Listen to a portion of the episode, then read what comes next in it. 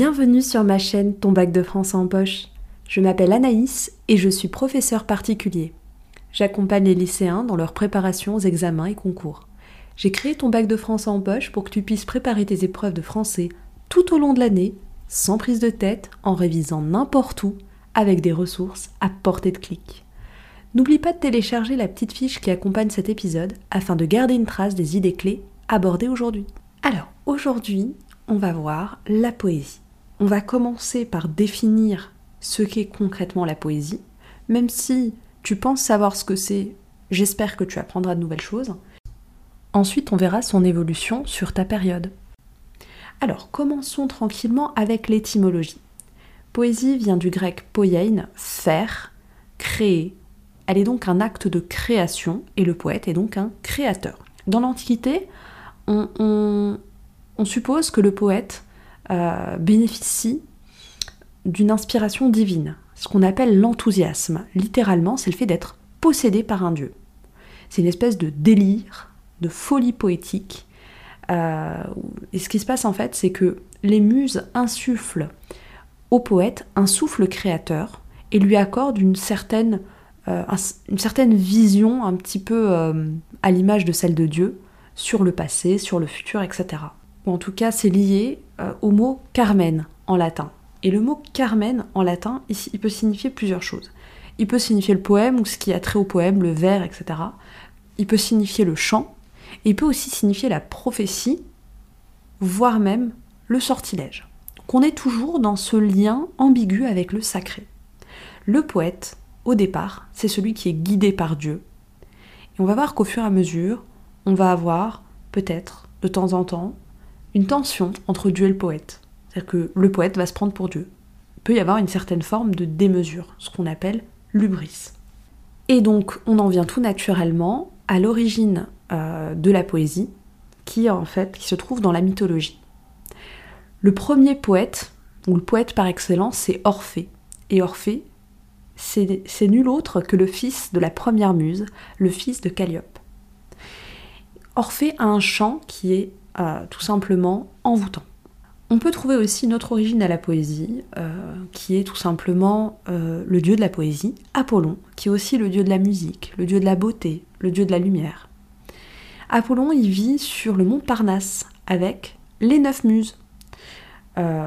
Donc on a toujours dans, dans l'origine et dans l'étymologie ce lien entre poésie et sacré. C'est très important. Alors maintenant qu'on a vu l'étymologie et les origines, on pourrait prendre une des définitions euh, qu'on trouve dans l'Antiquité, qui est la définition d'Aristote, qui nous dit en fait ce qui distingue la poésie d'un autre type de texte, c'est simplement le fait que ce sont des textes versifiés. Voilà, on pourrait partir de cette définition-là. Le problème, c'est que ton programme débute presque au moment où cette définition va voler en éclats. Et on en arrive du coup à une impasse en fait pour pouvoir définir cette poésie. André Gide disait pour se moquer que la poésie consiste à passer à la ligne avant la fin de la phrase. C'est plus vrai en fait pour ta période. Parce qu'on va avoir de nouvelles formes euh, de poésie. Et il va avoir une grande diversité de formes, ce qui va faire que finalement, il est presque impossible de définir la poésie. Cependant, on peut quand même euh, on peut reconnaître différents types de poésie, ça c'est intéressant pour toi de pouvoir euh, associer un texte à un type précis. Et selon le type de poésie, tu vas avoir une certaine fonction. Donc tu peux avoir la poésie didactique et descriptive, qui vise en fait à donner des informations au lecteur. Elle peut être sur des thèmes très différents, ça peut être philosophique, religieux, scientifique. Tu vas avoir la poésie lyrique, euh, euh, qui fait entrer dans l'intimité, qui fait entrer le lecteur dans l'intimité du poète. Donc elle a pour fonction à la fois de créer une complicité avec le lecteur, mais aussi euh, d'ouvrir, enfin de, créer une certaine euh, forme d'universalité, c'est-à-dire que ce que ressent l'auteur devient universel, tout le monde peut s'y reconnaître. Tu as aussi une autre forme qui est la poésie polémique, qui est une poésie de combat, hein, et qui va être utilisée euh, quand le, poète estime qu'il est nécessaire de se battre euh, pour des causes euh, nobles. Et donc il va, euh, Il va soit défendre des idées, soit combattre des, bah, par exemple le nazisme, etc. Des choses qui, ne, qui, le, qui le révoltent. Et enfin, tu peux avoir une poésie métapoétique, c'est-à-dire une poésie qui, qui est tournée vers elle-même, qui est en recherche en fait d'une quintessence poétique, une espèce d'excellence euh, formelle. Euh, on peut aussi appeler ça une poésie hermétique. C'est une poésie vraiment qui veut s'éloigner du langage ordinaire, qui veut créer euh, une nouvelle langue et qui ne cherche plus à, à, délivrer un message, mais vraiment simplement à travailler le langage pour créer un nouveau type de langage propre à la poésie on voit que ces différents types de poésie posent la question de la place du poète dans la société. Donc ça, c'est vraiment euh, quelque chose que tu dois avoir en tête, euh, notamment pour une dissertation. Maintenant qu'on a défini la poésie, je vais revenir assez euh, brièvement sur les évolutions entre le 19e et le 21e siècle. Il faudrait que tu ailles compléter les informations que je vais t'apporter avec des petites recherches sur les courants que je vais aborder. Le 19e va se présenter comme un âge d'or pour la poésie, puisqu'il ouvre la voie à une longue période de renouveau qui court en fait sur toute la période du programme, et euh, une période vraiment où la poésie va s'affranchir de tous les codes progressivement. C'est d'abord avec le romantisme français que commence ce long travail euh, de libération de la poésie. Ce courant va apparaître comme un prolongement de la révolution politique et sociale française dans le domaine poétique. On va avoir la sacralisation du poète. Le poète va devenir un phare, un prophète, en tout cas une figure d'autorité qui a une mission à la fois politique et morale. Euh, son but est de guider le peuple. Il a aussi une mission sur le plan esthétique, sur le plan poétique, celle d'entamer la rupture avec le modèle classique et rationaliste en réhabilitant la passion, l'imagination et en rejetant toute forme de contrainte qui va figer en fait euh, l'aspect euh, émotionnel et la sincérité du poète. Les romantiques vont renouveler le lyrisme pour exprimer un sentiment à la fois amoureux, mais aussi un sentiment de souffrance. Le poète est déchiré, tourmenté, incompris, il ne trouve pas vraiment sa place dans une société qui ne cesse d'évoluer par soubresaut, c'est ce que Musset appelait le mal du siècle, Chateaubriand le nommait le vague à l'âme, et Baudelaire en fera le spleen. Finalement, cette souffrance va devenir source d'inspiration, et en sublimant ce cri de détresse, le poète parvient à un chant. Son expérience personnelle devient le point de départ en fait d'une réflexion plus large euh, plus générale qui touche en fait à l'universel, à la condition humaine de manière universelle. Mais tous les poètes ne sont pas, euh, forcément euh, romantiques et certains vont même petit à petit se, se, désolidariser en fait de ce courant, notamment les parnassiens. Alors les parnassiens trouvent que le lyrisme est trop, le lyrisme romantique est trop impudique. Donc ils vont opter pour un effacement du poète dans ses poèmes, pour ce qu'ils appellent l'impersonnalité. Et progressivement, ils vont rompre avec le romantisme. Selon eux, la, poésie ne doit pas servir une cause euh, et ne doit pas euh, traiter de la vie personnelle du poète. Ils s'inspirent de la théorie de l'art pour l'art de Gauthier, qui, en quelques mots, en fait, est une théorie qui rejette toute, euh, toute idée, enfin toute euh, utilité plutôt de la poésie. La poésie ne doit simplement rechercher que la beauté pure, intemporelle, et elle ne doit pas servir une cause ou transmettre un message. D'ailleurs, le Parnasse, en soi, on l'a vu au début euh, de cet épisode, le Parnasse, c'est la montagne sur laquelle vivaient Apollon et les neuf muses. Donc on est bien retourné aux sources du sacré, et finalement, la poésie se retire en fait sur cette montagne, s'éloigne du peuple, contrairement à la poésie romantique qui était, euh, qui, voulait renouer justement avec le peuple. Le Parnasse va ouvrir la voie aux symbolistes. C'est aussi un groupe de poètes qui va euh, s'éloigner, entre guillemets, euh, du vulgaire, du commun des mortels, mais encore à un autre degré. C'est-à-dire que les symbolistes vont refuser la réalité.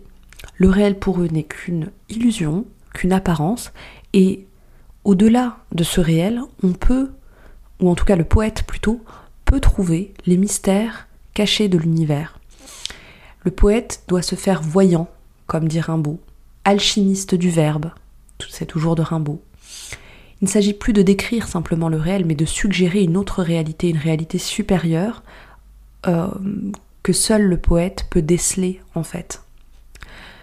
Donc ils vont vraiment créer une nouvelle langue, une langue différente du quotidien, une langue plus complexe, plus difficile, avec des mots plus rares. Et parfois, ça va frôler l'hermétisme, c'est-à-dire que parfois on ne comprend pas du tout ce qu'ils essayent de dire, et seuls les initiés en fait peuvent comprendre. On est sur le Parnasse et le symbolisme, on est quand même sur des poésies plutôt euh, VIP en fait. Donc déjà, ils vont euh, mettre à l'honneur le vers impair, qui était un petit peu euh, méprisé jusque-là, et ils vont créer aussi le vers libre. Parmi eux, donc Verlaine va regrouper dans un de ses livres les, les poètes maudits. Alors les poètes maudits, c'est quoi? C'est ceux qui sont rejetés par la société, punis par la société, qui refusent les valeurs euh, bourgeoises et le conformisme, qui sont un peu dans la provocation, des parias en fait. Il les appelle les voleurs de feu, les poètes maudits. Parmi eux, bah, Verlaine lui-même, mais aussi Rimbaud par exemple mal euh, etc. Malgré tout, il y a aussi des auteurs inclassables 19e qui échappent en fait à toute classification et qui vont se nourrir de, de tous ces courants-là, qui vont s'en inspirer. Euh, et on a notamment Baudelaire, Baudelaire qui cristallise en fait toutes ces esthétiques euh, dans ses poèmes. Il, reprend par exemple la thématique romantique de la souffrance du poète et la veine lyrique, mais il va la, pousser plus loin, elle va être plus sombre, plus angoissante, plus tragique, euh, avec, ce, concept qu'il invente, le spleen. Il reprend aussi euh, des thèmes qui sont chers au Parnasse, comme euh, les paradis artificiels. Et il va donner ses lettres de noblesse surtout un nouveau type de poème inventé par Aloysius Bertrand, le poème en prose.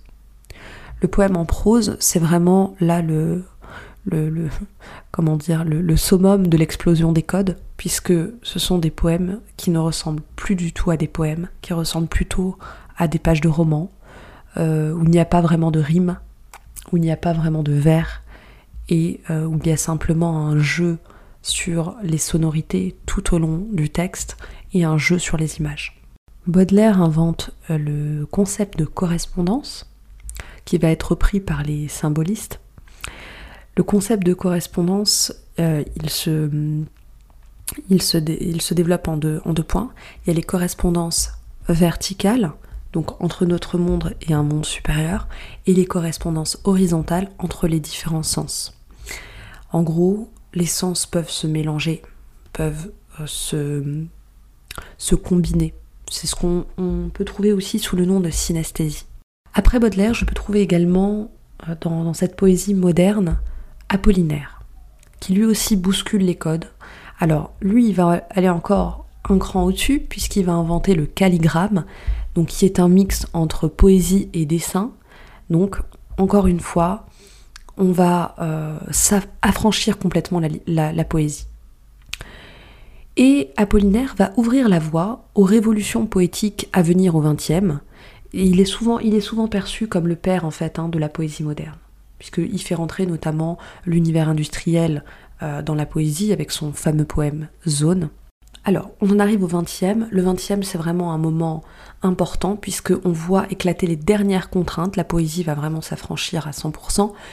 Et euh, finalement, elle va aussi renouer avec le peuple, revenir plus près euh, de la population en suivant les épisodes tragiques de l'histoire.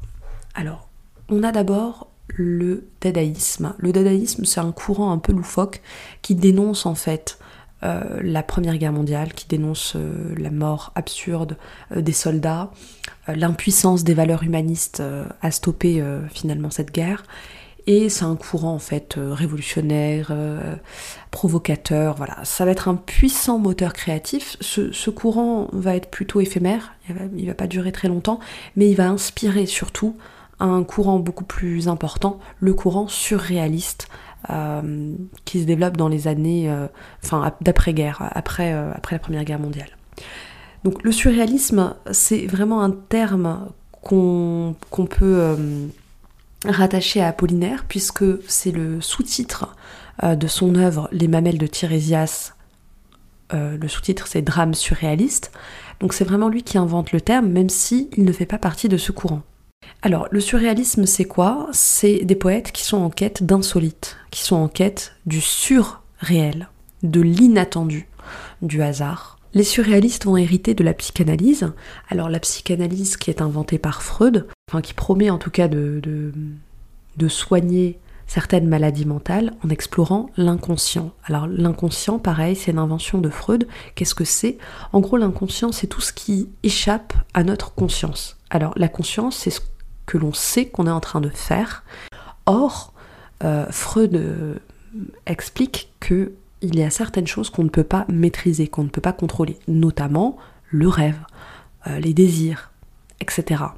Et donc les surréalistes, ils veulent explorer ce continent, ce continent jusqu'alors méconnu. Et donc ils vont inventer plein de techniques pour pouvoir explorer cet, inconscient. L'idée c'est de pouvoir libérer les puissances de l'imagination. On a vraiment une espèce de grosse révolution ici dans le domaine poétique puisqu'on va complètement réinventer la façon d'écrire.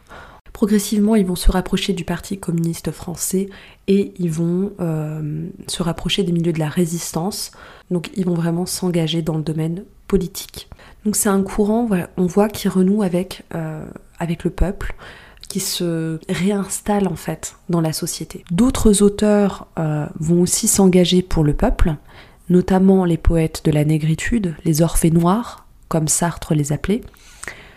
Césaire, Sangor vont s'adresser au peuple colonisé pour les inciter à défendre leur liberté et leur identité noire, contre l'humiliation, contre la colonisation. Et bien évidemment, on retrouve aussi les, les poètes de la résistance. On vont faire de la poésie une arme, une arme de résistance, mais aussi vont utiliser la poésie comme témoignage, voilà, comme moyen pour réaliser leur devoir de mémoire et comme espace de réflexion. Après-guerre, euh, donc après 45, la poésie va, va vraiment être très hétérogène, donc il est difficile de regrouper les poètes euh, selon des, des courants, mais on peut retrouver une poésie, en tout cas, qui va se consacrer à la description du quotidien, une poésie qui a vraiment renoncé à l'idéal et qui va simplement décrire par exemple des objets, comme le fait euh, Ponge, dans qu'il appelle des proèmes, donc ce sont des petits poèmes en prose, où il va euh, analyser un objet, comme par exemple le cajot, hein, le pain, etc.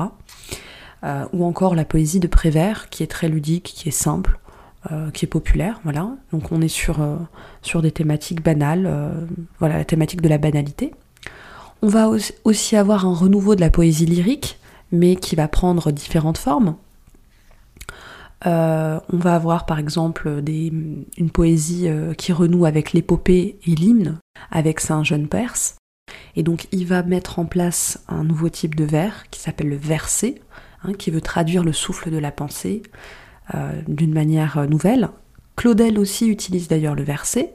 Et puis on va avoir, il me semble dans la fin des, années 50, années 60, on va avoir l'Oulipo, donc qui est un courant euh, assez particulier qui regroupe à la fois des mathématiciens euh, et des poètes, qui sont en fait des auteurs qui recherchent de nouvelles contraintes, de nouvelles formes d'écriture, qui veulent presque créer un petit laboratoire en fait de poésie où ils s'amusent en fait à, inventer de nouvelles formes. Par exemple, dans le lipogramme, ils, font attention à ne pas utiliser une lettre en particulier on a cet aspect vraiment ludique, euh, presque scientifique en fait, euh, de ces, euh, de, ces auteurs-là. On retrouve par exemple François Le Lyonnais, Raymond Queneau, etc. Donc voilà pour avoir un petit panorama hein, de, ce qui se passe sur ta période. Donc on a pu voir finalement que la définition de la poésie est très difficile à donner puisque sur cette période-là, la poésie voit éclater tous ses codes habituels Et euh, finalement, le seul mot d'ordre sur ta période, c'est liberté, liberté, liberté poétique. Et euh, on a pu voir qu'il y avait différents types de poésie, mais tournés vers des objectifs nouveaux en fait, en fonction des courants qui les portent. Alors, cet épisode touche à sa fin. Dans le prochain épisode, tu pourras trouver des informations sur le théâtre. Si cet épisode t'a plu, pense à t'abonner à ma chaîne pour ne rien rater et à mettre 5 étoiles pour récompenser mon travail. N'hésite pas à me suivre également sur Instagram, Facebook, Pinterest et même TikTok maintenant pour un max de contenu gratuit. Je te laisse avec une citation de Paul Valéry. La poésie est l'ambition d'un discours qui soit chargé de plus de sens et mêlé de plus de musique que le langage ordinaire n'emporte et n'en peut porter. Merci pour ton écoute, je te dis à bientôt sur ma chaîne.